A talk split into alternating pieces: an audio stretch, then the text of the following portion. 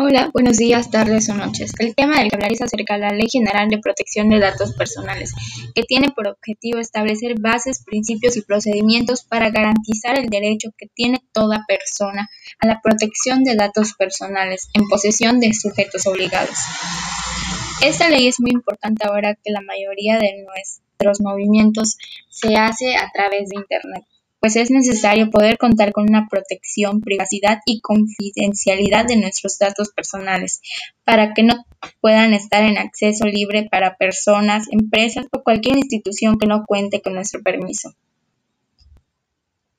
Esta ley nos hace conciencia acerca del uso adecuado al respaldo de nuestra información para no caer en extorsiones, fraudes o estafas.